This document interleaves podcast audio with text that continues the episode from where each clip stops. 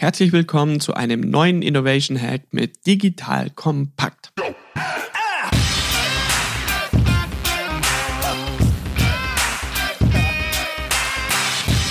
Hi, mein Name ist Robert Bodmeier, ich bin Co-Gründer von Disruptive.com und wir helfen Unternehmen bei Herausforderungen, Problemstellungen, Themen einfach auf völlig neue Lösungsansätze zu kommen und das machen wir vor allem, indem wir uns von anderen Industrien inspirieren lassen und uns überlegen, wie können wir Grundprinzipien, Erfolgsprinzipien anderer Branchen so adaptieren und interpretieren, dass wieder für eure eigene Industrie gut funktioniert.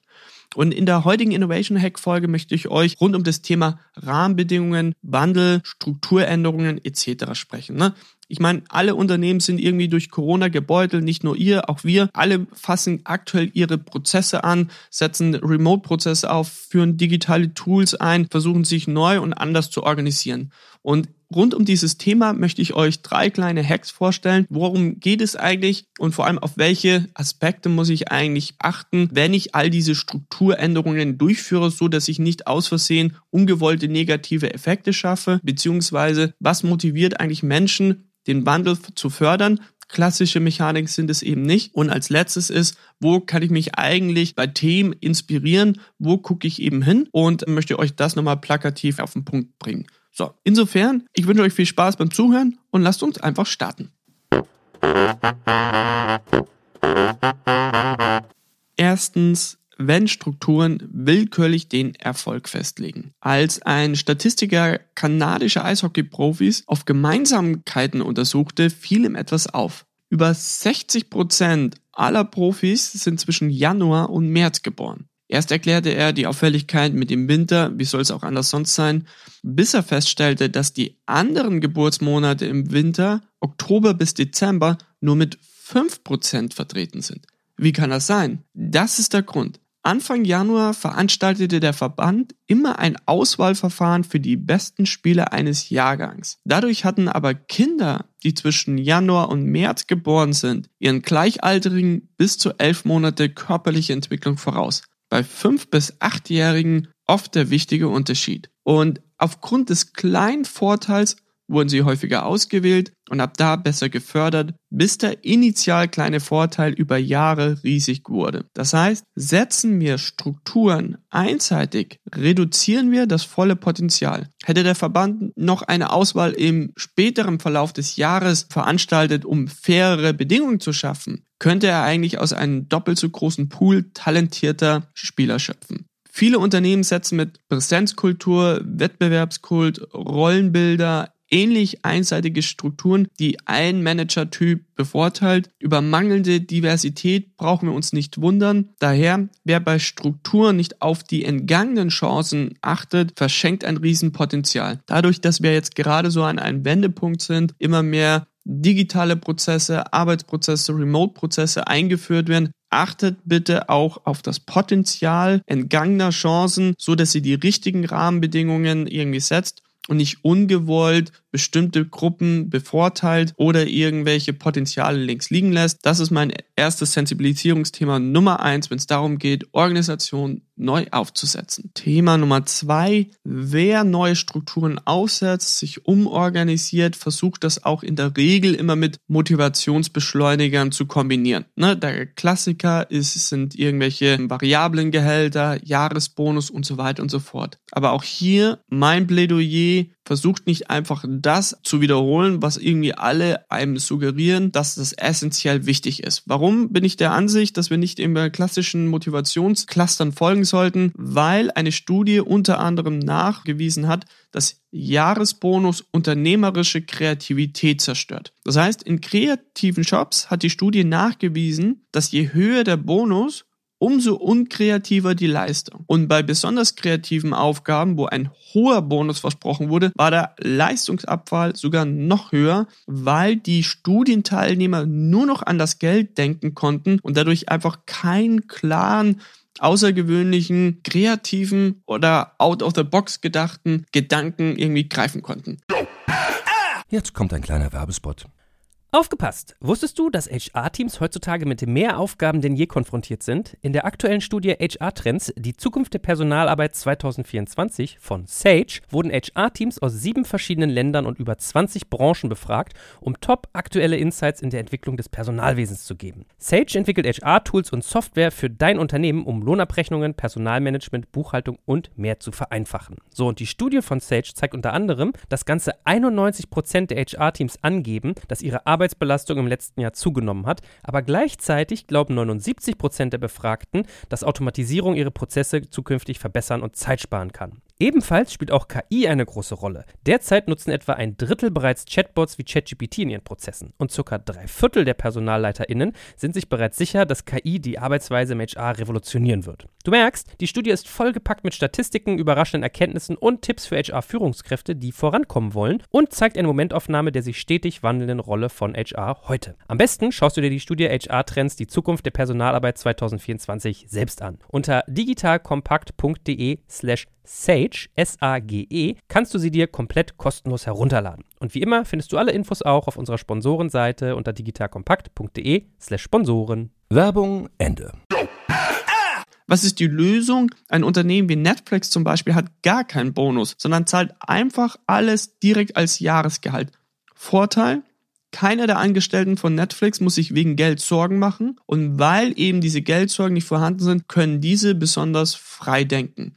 Und wahrscheinlich unter anderem deswegen auch ein Grund, warum Netflix regelmäßig die Konkurrenz in die Schranken weist und warum es sich nicht zum ersten Mal komplett neu erfunden hat. Das heißt, es schwingen mit dem Ergebnis und der Idee von Netflix einfach einige Fragen mit. Wie fördert man inhaltliche Exzellenz? Wie belohnt man vor allem Wandlungsfähigkeit? Ne? Ein Bonus verstärkt ja nur den Status quo. Wenn ich mich aber gerade durch Corona, durch die Digitalisierung, durch den Klimawandel strukturell verändern will, dann sind Jahresboni kein Mittel, um das hinzukriegen. Auch Frage ist, wie honoriert man Mut? Ich denke, es ist einfach an der Zeit, einige in Stein gemeißelte Wirtschaftsprinzipien zu überdenken, um diesen Wandel, vor dem wir einfach alle stehen, besser meistern zu können. Und das zeigt einfach auch nochmal, dass alle Menschen nicht über einen Kamm geschert werden können und dass einfach nur der Ausblick auf zusätzliches Geld nicht in allen Themenbereichen einfach die Leistungsfähigkeit steigert. Und nur weil irgendwie der Ausblick auf einen fetten Bonus irgendwelche Investmentbanker oder WHUler motiviert, heißt das nicht automatisch, dass das auch für andere Berufsgruppen gibt oder dass sich das für alle Themen eben auch so anwenden lässt. Ne? Und nur ein Esel lässt sich mit einer Karotte vor der Schnauze motivieren und schlaue Aufgaben, ehrlich gesagt, darf er dann auch nicht mal ausführen. Das heißt, es ist in dem Fall sogar schlimmer. Die Leistungsfähigkeit fällt ins Bodenlose. Also überlegt euch, wie fördert man inhaltliche Intelligenz? Wie belohnt man Wandlungsfähigkeit? Wie honoriert man Mut? Klassische Mechaniken wie Jahresbonus sind es eben nicht. Und das bringt mich zum dritten Thema, und letzten Thema im heutigen Innovation Hack, wer neue Rahmenbedingungen setzen möchte und darauf achtet, nicht entgangene Chancen irgendwie zu verspielen und wer sich Gedanken macht, wie belohne ich Mut, Wandlungsfähigkeit etc., wo eben klassische Mechaniken wie Jahresbonus eben uns nicht weiterbringen. Einen dritten Punkt möchte ich noch setzen, nämlich ein Plädoyer gegen Business-Konformismus. Um hier einmal nochmal euch die Augen zu öffnen, will man den Erfolg von Ausnahmepersönlichkeit verstehen, muss muss man verstehen, dass sich diese einfach nicht auf eine Kategorie reduzieren lassen. Pelé zum Beispiel, der weltbeste Fußballspieler, hat sich unter anderem Techniken vom Judo angeeignet. Wayne Gretzky, der weltbeste Eishockeyspieler, hat sich von Abläufen vom Baseball inspirieren lassen. Jerry Rice, bester Linebacker der NFL, hat sich Bewegungen und die Toughness von einem Bruce Lee angeeignet. Na, ne? wenn man das sich genauer anschaut, so ein Wayne Gretzky war nicht der größte, stärkste oder schnellste Eishockeyspieler.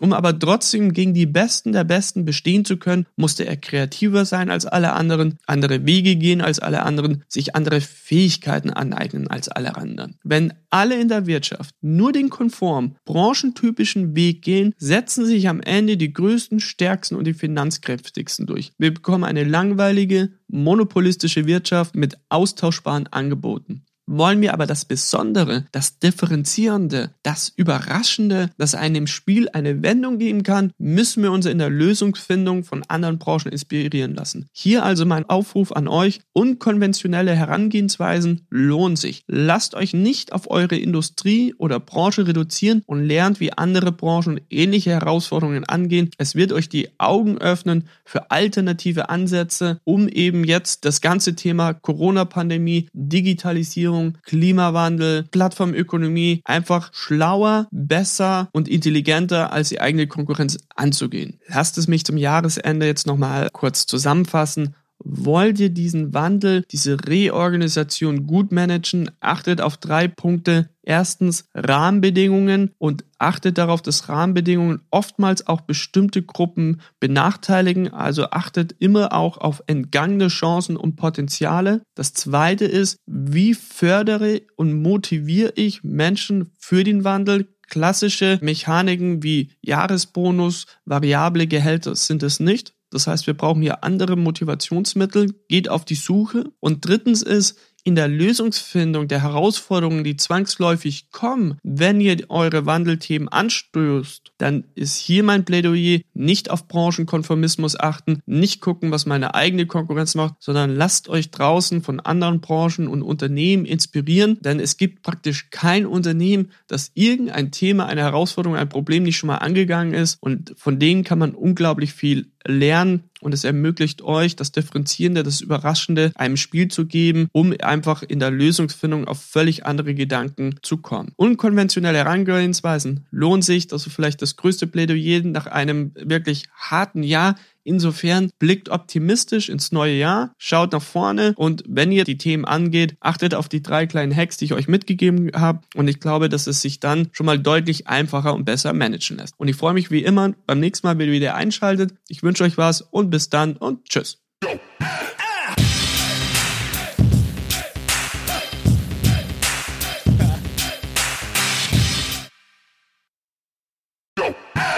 Jetzt kommt ein kleiner Werbespot. Aufgepasst! Wusstest du, dass HR-Teams heutzutage mit mehr Aufgaben denn je konfrontiert sind? In der aktuellen Studie HR Trends, die Zukunft der Personalarbeit 2024 von Sage, wurden HR-Teams aus sieben verschiedenen Ländern und über 20 Branchen befragt, um top aktuelle Insights in der Entwicklung des Personalwesens zu geben. Sage entwickelt HR-Tools und Software für dein Unternehmen, um Lohnabrechnungen, Personalmanagement, Buchhaltung und mehr zu vereinfachen. So, und die Studie von Sage zeigt unter anderem, dass ganze 91% der HR-Teams angeben, dass ihre Arbeit Arbeitsbelastung im letzten Jahr zugenommen hat, aber gleichzeitig glauben 79 Prozent der Befragten, dass Automatisierung ihre Prozesse zukünftig verbessern und Zeit sparen kann. Ebenfalls spielt auch KI eine große Rolle. Derzeit nutzen etwa ein Drittel bereits Chatbots wie ChatGPT in ihren Prozessen und circa drei Viertel der PersonalleiterInnen sind sich bereits sicher, dass KI die Arbeitsweise im HR revolutionieren wird. Du merkst, die Studie ist vollgepackt mit Statistiken, überraschenden Erkenntnissen und Tipps für HR-Führungskräfte, die vorankommen wollen und zeigt eine Momentaufnahme der sich stetig wandelnden Rolle von HR heute. Am besten schaust du dir die Studie HR-Trends, die Zukunft der Personalarbeit 2024 selbst an. Unter digitalkompakt.de slash Sage, S-A-G-E, kannst du sie dir komplett kostenlos herunterladen. Und wie immer findest du alle Infos auch auf unserer Sponsorenseite unter digitalkompakt.de slash Sponsoren. Werbung Ende.